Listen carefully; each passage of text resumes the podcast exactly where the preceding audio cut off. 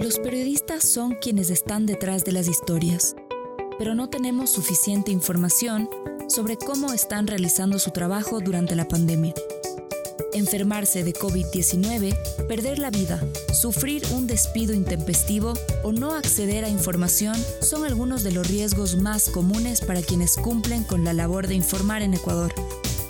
En esta serie producida por Chicas Poderosas de Ecuador, recogemos testimonios de cinco periodistas que han tenido que enfrentar estas situaciones a lo largo de los cuatro últimos meses.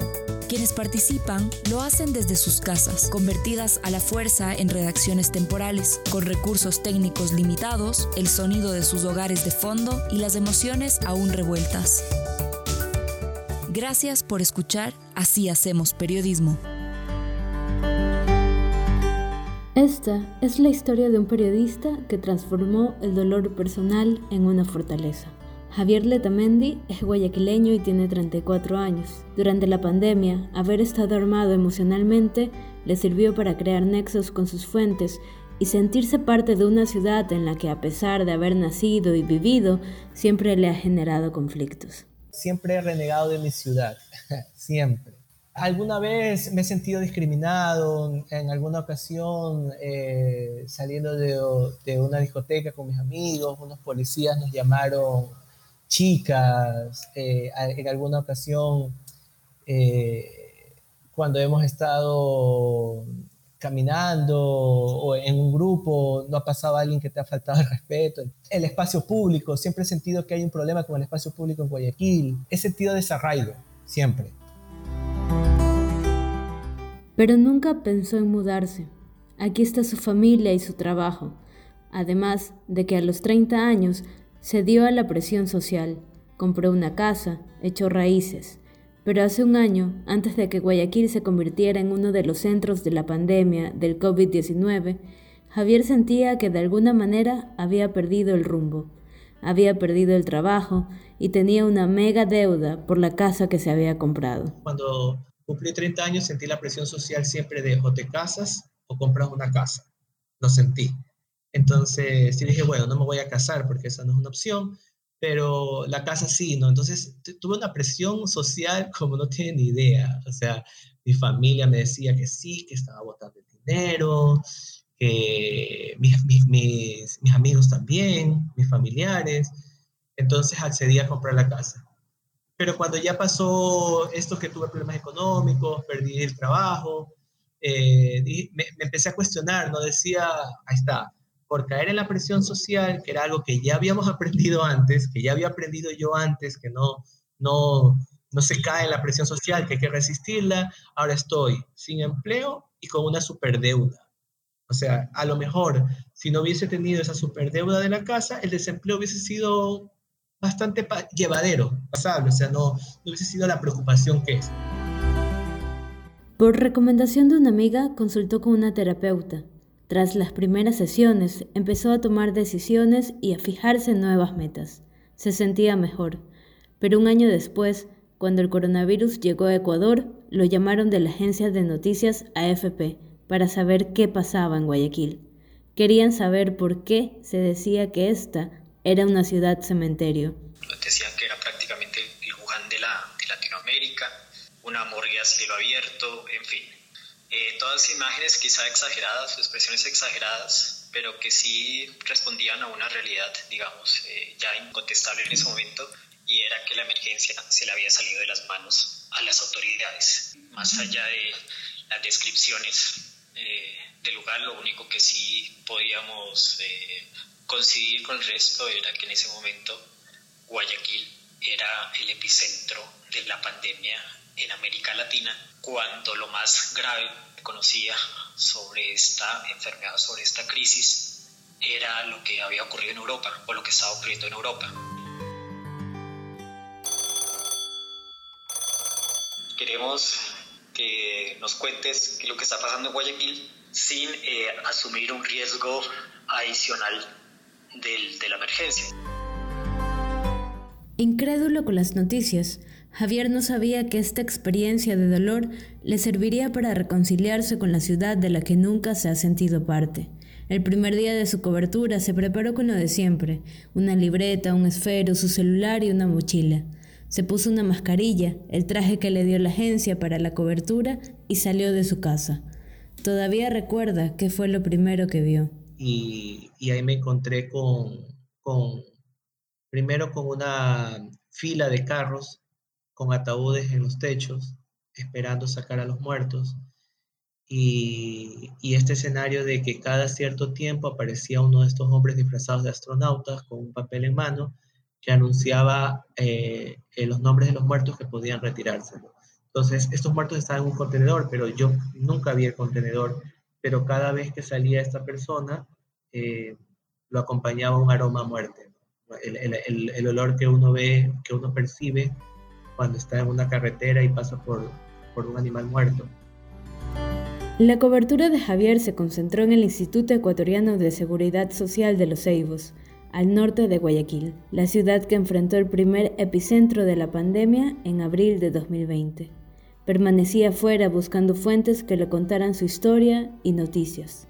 Cada vez que salía este hedor, la gente como que huía, ¿no? Estaba acumulada, no, no había distanciamiento social realmente y no se podía escapar de ese, de ese hedor decidió buscar a las personas a las que el hospital no les había entregado el cuerpo de sus muertos para hacerles una entrevista y se encontró con una señora. Estaba esperando el cuerpo de su esposo. Estaba sola, no la acompañaba nadie.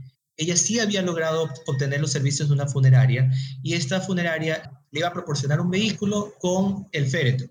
Entonces, pero ella estaba desde las 5 de la mañana y yo había llegado como a las 10 de la mañana y durante ese lapso no le habían entregado el cuerpo. Entonces el miedo de ella era que le entreguen el cuerpo, pero no tenga el ataúd.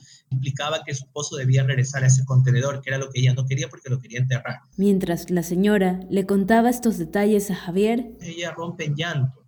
Y eh, cuando yo cierro la entrevista, ella me dice, pero ayúdeme. Yo me quedé en blanco, ¿no? Porque no supe qué decirle, no, no, no sabía cómo ayudarla. Eh, yo ni siquiera había entrado al hospital, ni siquiera había hablado con doctores porque la verdad es que mi cobertura era contar qué estaba pasando en los exteriores del hospital.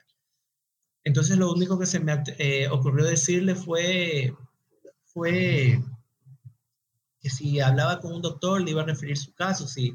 Pero allí aprendí en ese momento que cada, cada entrevista que hacía, cada contacto, yo lo tenía que cerrar con un lamento mucho su pérdida. O sea, yo, era, la primera vez que me pasaba como periodista eh, y, fue a, lo mejor una muletilla, ¿no? Porque después me tocó entrevistar a estas personas que habiendo perdido a un familiar no encontraban el cuerpo de su familiar.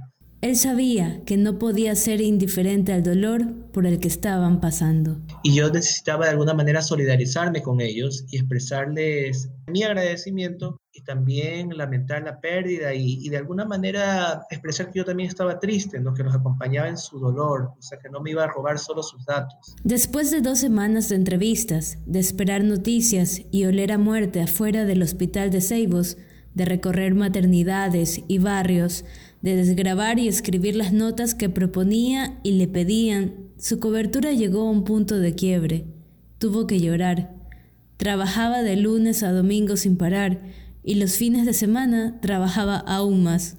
Y, hubo un lunes eh, que sentí que no me salía nada que nadie me contestaba los teléfonos, que no me salía el dato. Entonces, conseguir algo de la oficialidad era imposible, solo, solo estabas abocado al boletín. E, e, sentí una sensación de hastío. Y, y como no había oficina, eh, en un momento me dije, ya me quiero ir, pero yo estaba en mi casa.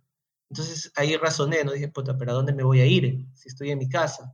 Entonces ahí me di cuenta que estaba exhausto emocionalmente, que estaba como saturado de trabajo, que comparaba ¿no? con lo que estaba viviendo en ese momento con lo que pasaba antes, porque me decía, bueno, ya viene el fin de semana, pero ya no tenía eso. Entonces, como no lo tenía, me, causaba frustración, o sea, como que estaba en, un círculo eterno de, de trabajo, trabajo constante. Además exhausto, estaba triste. Lo que veía en las noticias lo desbastaba. fui a los cementerios, hice un recorrido por cementerios. Ese mismo día, Ecuavisa presenta la crónica de los cementerios, con unas imágenes de drones, que yo había visto horas antes. Ese día me afectó, ese día me puse triste. Entonces, decidió canalizar su tristeza de cualquier forma. No podía seguirse tragando todos esos sentimientos. Ahí sentí como que la tragedia común, ¿no? Me dieron ganas de poner, de escuchar estas canciones de Resistiré.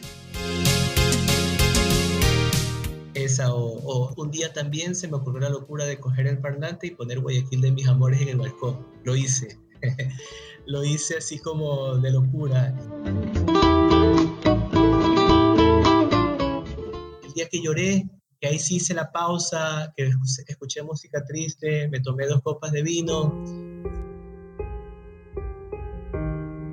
Fue el día que el registro civil del Ecuador dijo que la cifra de fallecidos había pasado de 1.289 muertos en febrero a 4.182 en marzo, llegando a 9.417 en abril, solo en Guayaquil.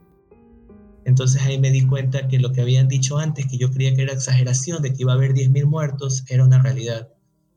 Y que un día había habido 700 muertos, que era dos días antes de que yo salga, que fue el pico de la pandemia. Entonces, ese fue el día más duro. Ahí lloré porque dije, claro, tengo que llorar, pues. Si han muerto 10.000 personas, eh, esas cifras me permitieron como que racionalizar todo lo que había visto. Empezaron a venir imágenes a mí de lo que había visto en el pasado, la caravana de muertos, los cementerios atestados, la gente en los hospitales, la gente que no encuentra a, sus muertos, las imágenes de los muertos en las calles. Entonces ahí dije, claro, pues ahí tiene sentido todo lo que estoy viendo. Y claro, hay que llorar, pues es la mayor tragedia de la historia de esta ciudad. Hemos podido eh, discutir eh, largamente sobre el impacto emocional, digamos, que le dejaba a él en ese momento la demanda de información era muy grande. Entonces prácticamente salíamos de una historia y, nos metíamos en otra. Así que creo que más bien esa, esa sobrecarga, digamos, pues nos mantenía creo que a todos como muy concentrados en, eso, en, en, el trabajo. Y creo que ya no, solo hasta cuando la crisis empezó a hacer, creo que llegó el momento como hacer el balance emocional de lo que, de lo que uno estaba experimentando. Pero en la marcha no hubo, no hubo más eh, eh, discusión que la estrictamente profesional. Estaba desanimado, agotado emocionalmente. No podía diferenciar su espacio de trabajo del de descanso. Se concentró en las noticias, no tenía horarios, para comer o hacer ejercicios, y aquella idea de que ya vendrá el fin de semana para descansar, con la que se daba ánimo en su anterior trabajo, se había borrado. No había terminado las sesiones con la terapeuta antes de la pandemia, pero cuando empezó todo, ella le dijo que debía pensarse como si estuviera en primera línea. Presta la atención a tu salud mental, le dijo. Al principio no lo consideró, pero ella creó un grupo de apoyo y cuando sintió el agobio de la cobertura, tuvo que empezar a soltar. Me dijo, la atención a tu salud mental. Me lo dijo así. Entonces, empecé a priorizar también eso, a cuidar eso, a, canalizar los sentimientos, a comunicarlos, porque eso ayuda muchísimo, lo, lo, he aprendido. Entonces, ahí fue que me dijo, me dio tips. Usa horarios, date tiempo para hacer ejercicio, sectoriza la casa, que el área de descanso sea para el descanso, que el área de trabajo sea para el trabajo. Entonces eso le da como que estabilidad a tu cerebro. Y, eso fue lo que hice. Eh, ya estaba más tranquilo, las cosas me salían, eh, ya no estaba frustrado y me ayudó. Javier recuerda que en una de sus clases de maestría, la profesora les preguntó cómo sonaba Guayaquil. Muchos contestaron que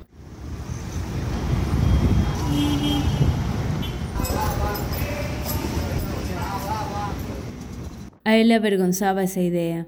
Sabe que ahora es señal de que las cosas han vuelto a la normalidad. Las decisiones que tomó sobre su situación personal siguen en marcha. Continuará con su terapia en cuanto pueda retomarla de manera presencial y venderá la casa si no le es posible sostenerla.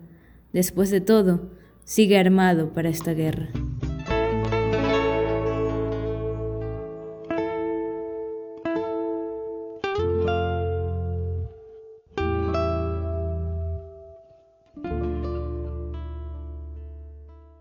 Gracias a Javier Letamendi por permitirnos contar su historia. Este podcast fue producido por Jessica Zambrano y mezclado por Verónica Calvopiña de Chicas Poderosas de Ecuador y Roberto Chávez de Wambra Radio.